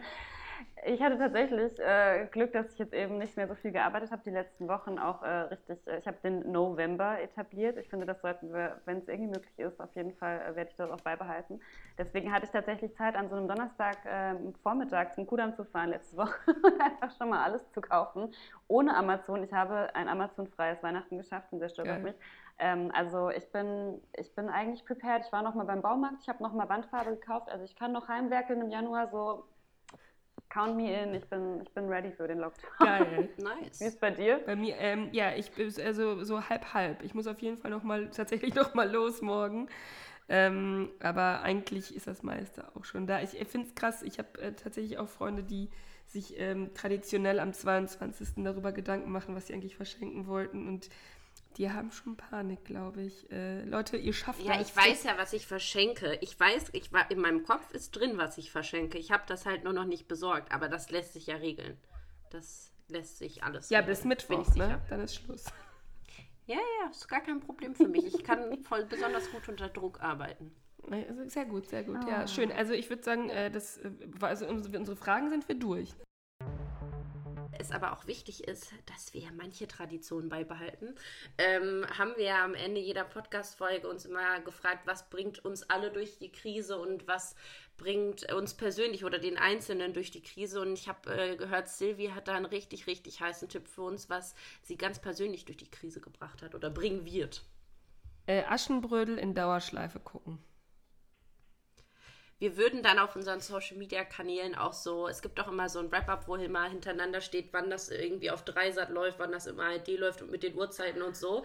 Das, das würden wir dann auch nochmal posten. Ja. Ja, das, also alles für Aschenbrödel. Unser Weihnachtsgeschenk an euch sozusagen. oh Gott, das ist sad. Ja, aber ich glaube, ähm, der Punkt, den ich noch mitgebracht habe, was äh, uns alle durch die Krise gebracht hat oder bringen wird. Ich war letzte Woche Montag bei einem kleinen Fotoshooting von Kulturgesichter 030. Ähm, ur ursprünglich wurde dieser, also es ist ja kein Verein, aber diese Initiative in Stuttgart gegründet und das haben ganz viele Städte schon adaptiert. Und ähm, da gibt es äh, mehrere FotografInnen oder einen Fotografen oder Fotografin, die quasi ganz viele Leute porträtiert vor einem weißen Hintergrund und da steht der Name und der Beruf und wie lange die in der Branche arbeiten. Und äh, das ist eine Social Media Kampagne und die sammeln Geld, um am Ende quasi diese Bilder von den ganzen Leuten, die in der Industrie sind und die jetzt gerade nicht mehr richtig arbeiten können, ähm, in die Stadt zu hängen und wollen dann eine große Fotoplakatkampagne machen. Ähm, genau, Kulturgesichter 030. Im Januar haben die auch nochmal neue Termine, um weitere Leute zu fotografieren. Und da haben jetzt auch schon ganz viele Leute dran teilgenommen. Ich glaube, das ist eine ziemlich coole Aktion. Deswegen Shoutout an dieser Stelle. Okay, nachdem äh, wir jetzt festgestellt haben, wie holprig die letzten Monate und das letzte Jahr waren, äh, wer an dieser Stelle angekommen ist, Ey, vielen Dank an die ganzen Leute, die auch zugehört haben, Mann. Das muss man jetzt auch nochmal sagen. Also, das ist ja, also es hören ja wirklich Menschen. Man glaubt das selber nicht. Ich hoffe inständig, dass dieses Mal meine Soundqualität in Ordnung ist. Das äh, werde ich im Schnitt nachher erfahren. Ähm, aber ich würde mal sagen, das war ein, ein interessanter und freundschaftlicher und persönlicher und emotionaler Rückblick. Und ähm, genau, wir wollten noch liebe Grüße sagen und euch Schöne Feiertage. Wow, das war jetzt richtig, richtig schlecht choreografiert. Wow. War wieder ein mhm. Tiefpunkt. Ähm, ich ich, finde auch, ja, schöne Feiertage an alle. Ich finde, äh, macht euch gemütlich, esst zu viele Kekse und ganz viel Glühwein, obwohl er scheiße schmeckt, aber er wirkt. Ja.